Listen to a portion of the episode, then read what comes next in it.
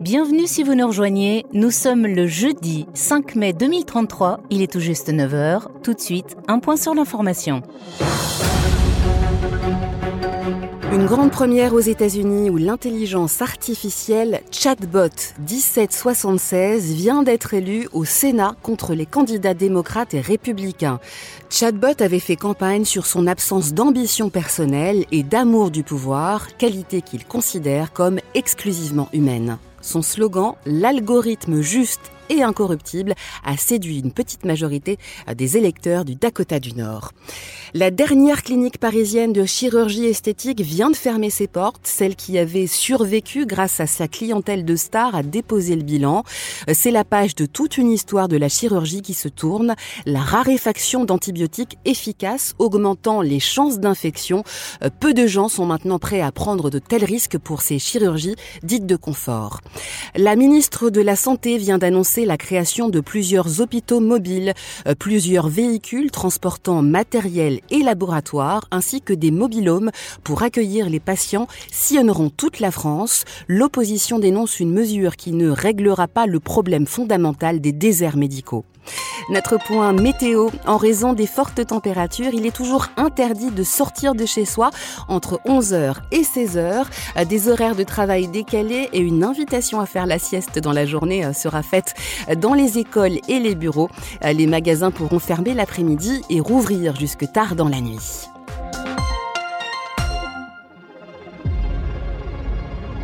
Vous écoutez Zootopic un podcast imaginé par l'ANSES en collaboration avec The Conversation.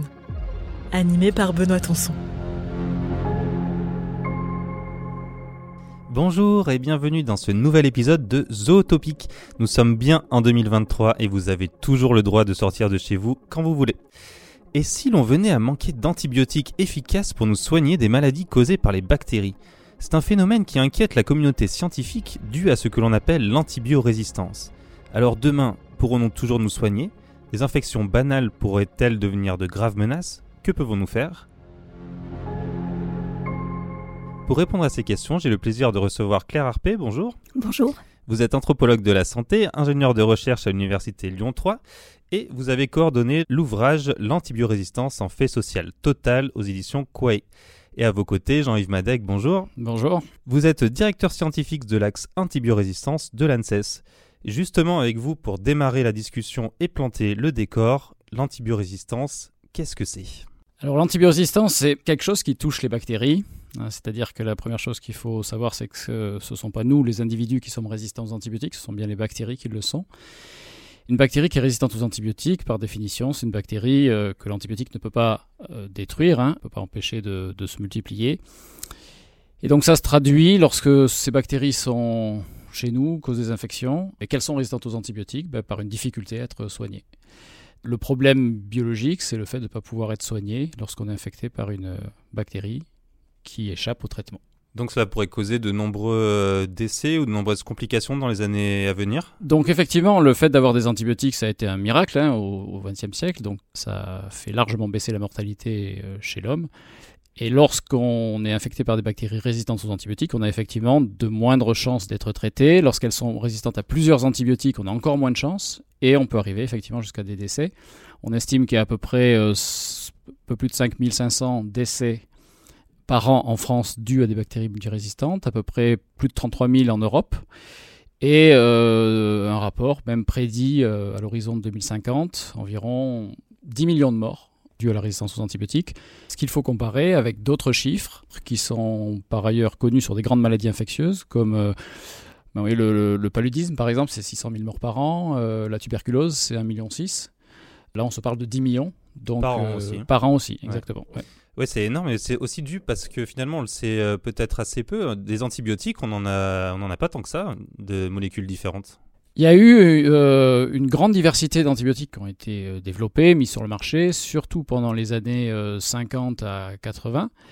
et ensuite, effectivement, il y a eu un tarissement de l'innovation. Et aujourd'hui, on a de moins en moins d'antibiotiques, voire même quasiment plus de, nouvelles antibiotiques. Donc il faut faire avec le, le stock existant. Et d'ailleurs, dans un article publié dans The Conversation France, vous qualifiez l'antibiorésistance de pandémie silencieuse. Claire Harpé, est-ce que vous êtes d'accord avec ce terme de pandémie silencieuse? Oui, tout à fait. Alors, je suis déjà d'accord avec le terme de pandémie. C'est une véritable pandémie puisqu'elle impacte l'ensemble de la population humaine. Silencieuse, effectivement, mais je lui préfère le terme de pandémie invisible.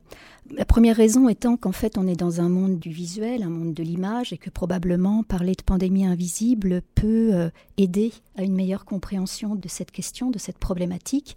Et puis parce que euh, pandémie invisible, c'est plus facile à, à déterminer. Je distingue en fait trois ordres d'invisibilité au sein de cette question. La première invisibilité, elle est, assez simple, elle est d'ordre organique, hein, puisqu'on parle de, de micro-vies, donc de vies qui sont totalement invisibles à l'œil nu. Et puis, euh, on doit rappeler qu'il y a encore un peu plus d'un siècle de cela, la majorité de la population euh, dans le monde euh, ne connaissait pas l'existence des microbes. Et encore aujourd'hui, un grand nombre de gens ignorent en fait exactement ce qu'est une bactérie. Et donc on a euh, une distanciation qui s'opère entre le monde scientifique qui aujourd'hui a une connaissance extrêmement précise de la diversité des bactéries pathogènes, alors qu'encore aujourd'hui un grand nombre de gens euh, euh, n'en sont pas conscients et considèrent encore qu'ils sont rendus malades par des forces invisibles tout simplement et des forces surnaturelles, qui plus est.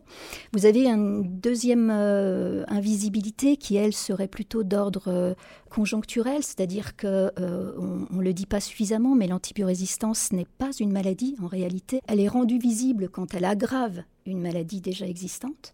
Donc ça, c'est le deuxième ordre d'invisibilité. Et puis le troisième ordre, qui touche davantage les, sciences humaines et sociales, c'est elle est d'ordre structurel, c'est-à-dire qu'en fait, elle est liée euh, à des choix de société. Elle est liée euh, aux structures socioculturelles qui concernent toutes les sociétés humaines et de par en fait les pratiques et les représentations que nous avons de la maladie, de la mort, euh, des soins on va entraîner ou non, en fait, on va modifier, on va accélérer, rendre encore plus proliférant en fait la question de l'antibiorésistance.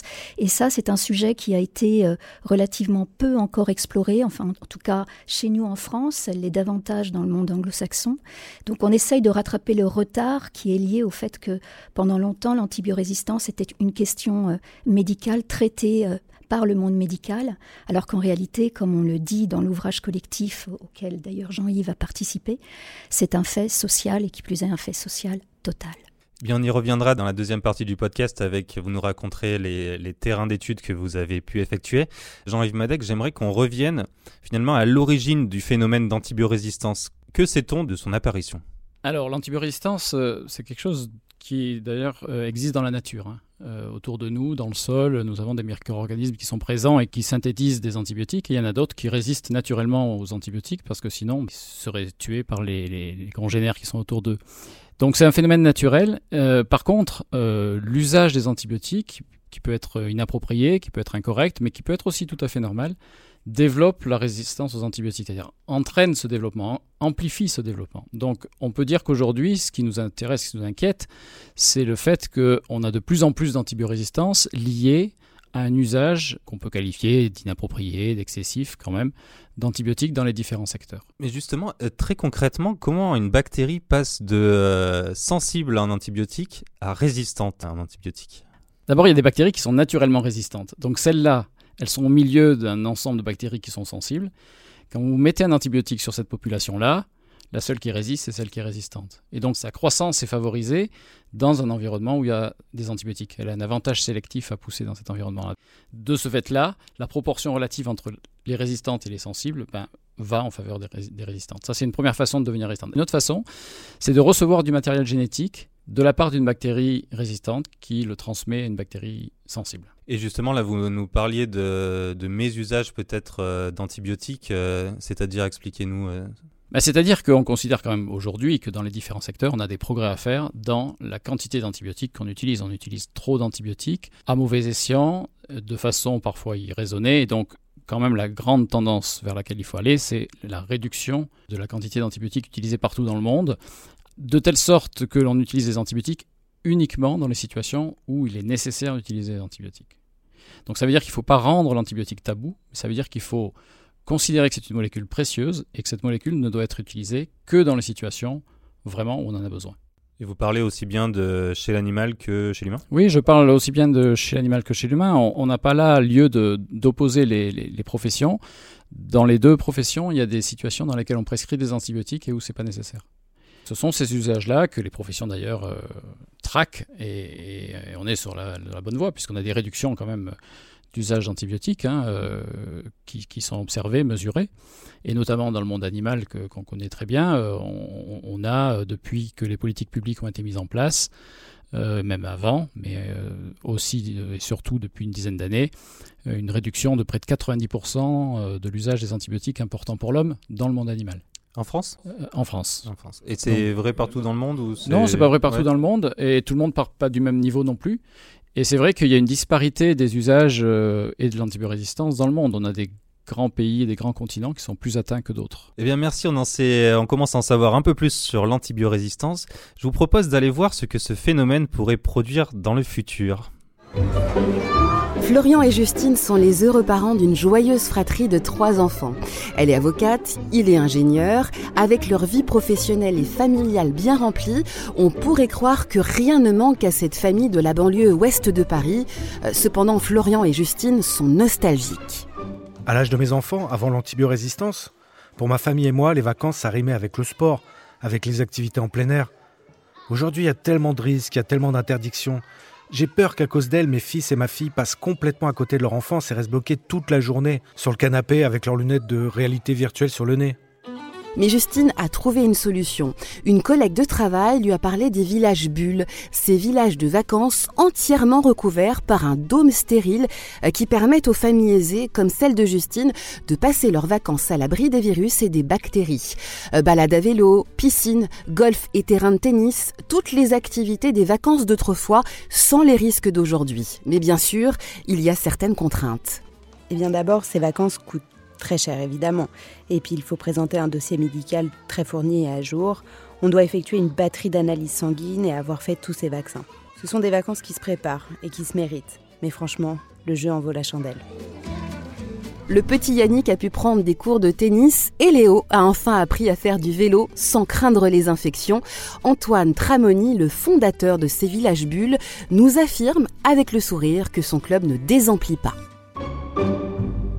Eh ben, ces villages bulles, ça fait pas trop rêver. Donc, pour éviter d'en arriver là, Claire Harpé, euh, que pourraient faire les politiques publiques Et d'ailleurs, comment expliquer que cet enjeu euh, assez grave n'a pas encore été pris à bras le corps? J'aimerais d'abord rebondir sur l'exemple qu'on vient d'entendre, qui est assez, euh, je ne sais pas si on peut dire spectaculaire, mais en tout cas qui nous fait penser, mais en sens inverse, à ces espaces d'isolement qu'on faisait par exemple pour les lépreux, hein, les léproseries, c'est-à-dire qu'on isolait non pas les bien portants, mais euh, les bien malades.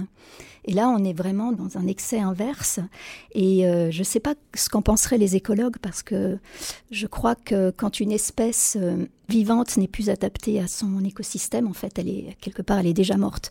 Donc, sans vouloir être plus dystopique que la dystopie elle-même, je trouve effectivement que c'est un exemple qui est euh, extrêmement parlant et qui veut bien dire à quel point effectivement il y a, urgence euh, par rapport à cette pandémie invisible. Alors que font les, pouvoirs publics? Euh, Jean-Yves l'a déjà un peu évoqué. En fait, le problème, c'est que chaque société a ses spécificités, hein, donc et ses mésusages, les antibiotiques, qui sont pas forcément des excès, mais également des mésusages. Par exemple, à Madagascar, D'où je reviens, en l'espace de allez, 3-4 ans avec la Covid, euh, ce qu'on appelle les, la vente des, informelle des médicaments a proliféré en l'espace de 3-4 ans, à tel point qu'en fait... qu'est-ce que c'est euh, C'est-à-dire qu'en fait, on, vend euh, les médicaments donc sur le marché, comme on vendrait des ressources alimentaires. Et donc, au lieu de, de, passer par les pharmacies et avec une ordonnance, en fait, on trouve aujourd'hui des antibiotiques vendus à l'unité L'amoxicilline, par exemple, elle, s'est tellement démocratisée qu'on l'appelle euh, l'amoxy maintenant tu as un comprimé d'amoxy à me donner.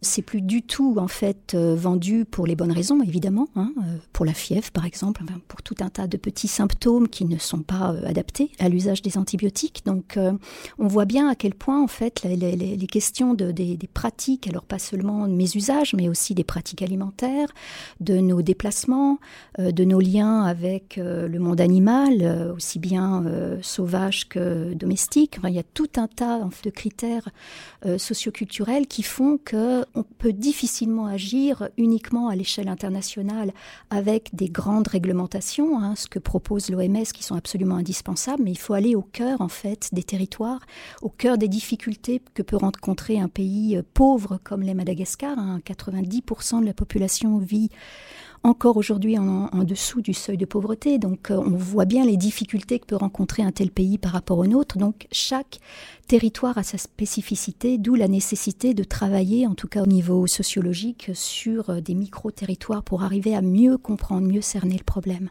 Jean-Yves Madec, Claire Harpé nous donnait un exemple euh, très concret d'antibiotiques consommés finalement à l'unité et sans aucun contrôle euh, médical, en quoi ça peut favoriser euh, des phénomènes d'antibiorésistance, ce type de pratique? Parce que, euh, en fait, on rentre dans l'habitude des populations d'avoir l'usage des antibiotiques sous la main en l'absence de, la plupart du temps, de, connaissance de l'impact. Hein.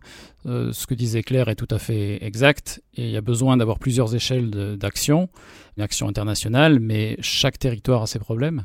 On voit très très bien, on parlait de politique publique tout à l'heure euh, en France dans le domaine euh, agricole, c'est ce qu'on appelle les plans éco-antibio. Il est évident qu'un plan éco-antibio qui a réussi en France, copié-collé dans un autre territoire, ne marche pas du tout. Hein. Euh, il faut vraiment tenir compte des spécificités locales et je parlais de territoires où il y a énormément de problèmes euh, d'antibiorésistance, comme l'Asie du Sud-Est par exemple, pour changer un petit peu de, coin par rapport à, l'exemple de Madagascar. On voit bien que pour améliorer l'usage des antibiotiques, enfin pour rationaliser l'usage des antibiotiques dans ces territoires-là, d'un point de vue agricole, il faut aussi modifier le système agricole lui-même. Et par conséquent, on arrivera à ce moment-là à traiter la question des antibiotiques, mais on ne peut pas euh, avoir une réponse euh, uniquement focalisé sur les antibiotiques. Bah, justement, très clairement, qu'est-ce qui va pousser finalement un éleveur, qu'il soit asiatique euh, ou européen, à utiliser trop d'antibiotiques et qu'est-ce qu'il faut changer dans les pratiques euh, pour en avoir euh, moins besoin finalement? En fait, pour améliorer la situation, il faut pas uniquement travailler sur la réduction de l'usage, mais, et on le fait en France aussi, il hein, faut travailler sur la prévention. La meilleure façon de ne pas avoir à traiter une maladie, c'est qu'elle n'arrive pas. Donc la prévention, éviter qu'une maladie survienne, euh, on a de, bons atouts pour faire ça en France. Et renforcer la prévention par la vaccination des animaux, par exemple, par euh, des procédures de meilleure hygiène, de biosécurité en élevage, etc. Ça fait partie de la lutte contre la résistance aux antibiotiques. Mais ça en fait partie en France comme ailleurs. Donc ça veut dire que si on se trouve au Brésil ou en Asie du Sud-Est, il faut aussi qu'on arrive à renforcer cette biosécurité, cette hygiène, euh, ces préventions. Et ça aussi, c'est assez défaillant dans ces pays-là.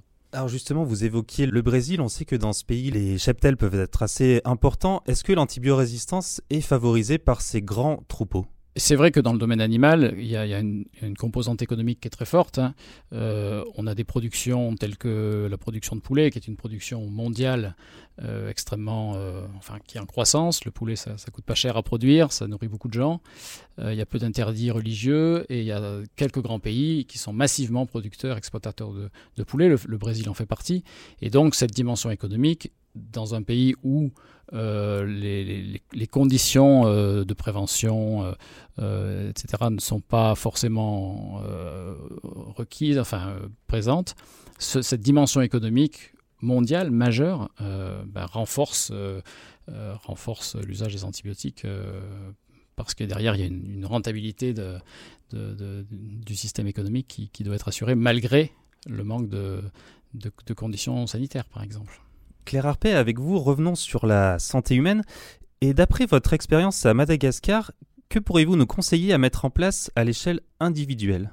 Alors, à l'échelle individuelle, c'est difficile de vous répondre parce qu'en fait, nous, on travaille précisément euh, plus euh, à l'échelle collective. Comment toutes les règles sociales, comment toutes les, les pratiques instituées de génération en génération va forcément dicter le comportement d'un individu et il est enchâssé dans, dans ce système et il peut difficilement en sortir.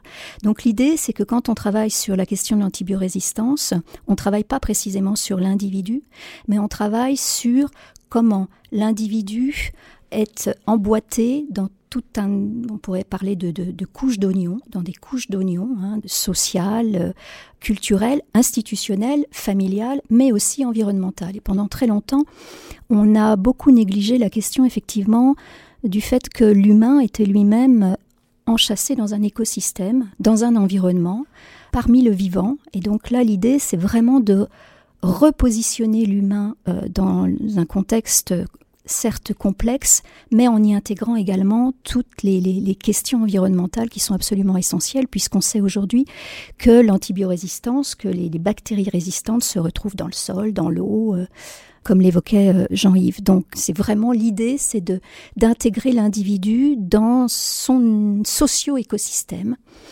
euh, pour travailler sur la question de l'antibiorésistance à quelle échelle finalement euh, il faut travailler? Est-ce qu'on travaille du coup sur le cercle familial ou alors on prend une approche euh, beaucoup plus euh, globale? Il faut travailler sur toutes les couches d'oignons mais sur des micro-territoires. En tout cas, c'est ce qu'on essaye de mettre en place. Là, plus concrètement, on vient de lancer une thèse qu'on appelle une thèse d'ethnomédecine c'est-à-dire que c'est une, euh, thèse d'exercice de médecine, qui, vient en dernière année euh, du cursus euh, médical et qui a vraiment une, entrée ethnologique avec l'idée qu'un un médecin doit être en capacité d'avoir aussi cette sensibilité ethnographique pour aller au plus près euh, des situations réelles que vivent les populations locales qu'ils doivent soigner. Et donc on l'a lancé là, alors euh, peut-être que dans un an je pourrais vous en dire plus, mais en tout cas c'est une très très belle expérience. L'école doctorale de Fianna Ransou, plus exactement, qui donc se lance dans l'aventure avec nous, est tellement persuadée de la nécessité de travailler dans ce sens-là qu'ils ont proposé à la majeure de la promotion euh, de la faculté de médecine de faire cette thèse. Et elle a dit oui tout de suite, donc on est absolument enchanté et donc on lance ça là depuis une semaine, c'est parti. Quelles sont les principales euh, hypothèses qu'elle va devoir étudier pendant cette thèse et pourquoi s'intéresser à l'échelon très local comme cela? Elle va partir d'un projet qui est déjà existant, que connaît très très bien Jean-Yves, qui est le projet Tricycle, qui est un projet en fait qui s'intéresse euh, à une cohorte de femmes enceintes et à partir donc de ces femmes, on, étudie donc euh, l'antibiorésistance, notamment la question de la présence des Escherichia coli. Et donc je crois que les chiffres actuellement c'est 30%. 30% de, résistance euh, sur cette bactérie pour une cohorte de 100 femmes, me semble-t-il. Et à partir donc de cette cohorte déjà pré-identifiée, on va travailler avec les femmes qui seront intéressées, qui seront volontaires, pour aller directement donc sur leur territoire, au sein de leur communauté, et pour euh, mettre en place donc ce qu'on appelle euh, dans le jargon anthropologique de l'observation participante et des entretiens semi-dirigés. C'est-à-dire qu'elle va vraiment s'immerger au sein des territoires pour voir ce qui se passe en fait, tout ce qui pourrait venir euh, impacter, venir euh, apporter des éléments euh, concrets sur la question de l'antibiorésistance, donc suivre ces femmes, y compris au marché.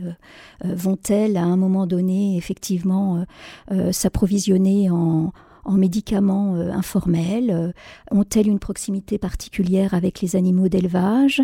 Ont-elles l'eau potable chez elles? Ça aussi, c'est un critère qui est important. Euh, quel est l'accès ou quel est le degré d'hygiène au sein de ces populations? Tous ces critères et probablement d'autres qu'on n'a pas encore identifiés et qui seraient susceptibles d'apporter des éléments complémentaires vont participer donc à cette étude. Jean-Yves Madec, on l'a vu, ce problème d'antibiotiques est global. Il existe d'ailleurs une approche de politique de santé euh, dite One Health, donc une seule santé. Est-ce que c'est la bonne approche pour lutter contre ce problème d'antibiorésistance? Oui, bien sûr. Euh, effectivement, si la question est de savoir si l'antibiorésistance est un sujet One Health, la, la, réponse est oui. La suite de ce raisonnement est de savoir ce qu'on en fait et comment on, avance en considérant l'antibiorésistance One Health. Elle est One Health parce que comme l'a dit Claire, on a des interactions entre les différents écosystèmes, entre l'homme, les animaux, l'environnement. Les bactéries euh, n'ont pas de frontières, euh, les gènes de résistance non plus, et donc on imagine bien qu'il y a des échanges, on vit tous dans le même monde, et donc il y a des échanges. Donc ce concept One Health, à ce titre-là, il est tout à fait légitime. Après, je pense qu'on a de la peine encore à l'inscrire dans une perspective politique, dans une perspective de société parce que finalement, euh, on est tous d'accord que les antibiotiques devraient être considérés comme un bien commun, comme un bien public, dont on a besoin dans différents secteurs. Ça peut être la santé humaine, ça peut être aussi la santé animale, ça peut être la sécurité alimentaire, ça peut être la, protection de l'environnement. Mais pour autant, un bien public est un bien euh, qui ne met pas en rivalité les différents accédants. C'est-à-dire qu'un bien commun, quand les uns l'utilisent, il ne prive pas les autres. Or là, on a réellement une rivalité encore qui persiste entre l'homme et les animaux, par exemple, parce que la seule perspective qui est aujourd'hui pour les antibiotiques euh, chez les animaux, c'est la réduction de l'arsenal. Donc on voit bien qu'il faudrait se poser un petit peu autour d'une table pour mettre en perspective euh, ce que la société veut en étant One Health vis-à-vis des antibiotiques pour les 10, 20 prochaines années, 50 prochaines années, pour que l'on donne un statut aux antibiotiques et qu'on dise voilà, pour les antibiotiques, on en a besoin dans tel, tel, tel secteur, donc avoir un projet One Health et décider collectivement de ce qu'on veut et ce qu'on veut pas, et donc euh, du coup de ce qu'on décide de faire et, pas. Claire je vous voyez beaucoup euh, acquiescer, vous voulez euh, réagir et puis ce sera le, mot de la fin de ce podcast. Oui, non, je rejoins complètement euh, Jean-Yves. On a du mal à, s'emparer de ce concept, en tout cas pour euh, nos sociétés euh, dites naturalistes. En anthropologie, il y, a, il y a une forme de répartition en fait ontologique du rapport qu'on a avec le monde vivant. Dans le monde de l'Occident, on peut dire qu'on a décidé il y a de nombreux siècles de faire une séparation très nette entre l'humain et le reste du vivant. Et donc, on a un héritage qui est très très lourd. Et là, tout à coup, ce concept qui apparaît, One Health, nous dit, euh, pour survivre, il faut rééquilibrer tout ça. Il ne faut pas mettre l'humain au centre des questions. Il faut que l'ensemble du vivant soit considéré, euh, on va dire, au, même plan. Donc c'est une transformation radicale de nos manières de penser qui est longue. Pour d'autres sociétés, ça va quasiment de soi, c'est-à-dire que considérer que euh, pour un aborigène, par exemple, il doit euh, euh, prendre soin, prêter attention à l'animal, c'est assez c'est acquis puisque l'animal est frère en quelque sorte, hein, c'est un totem l'animal totem.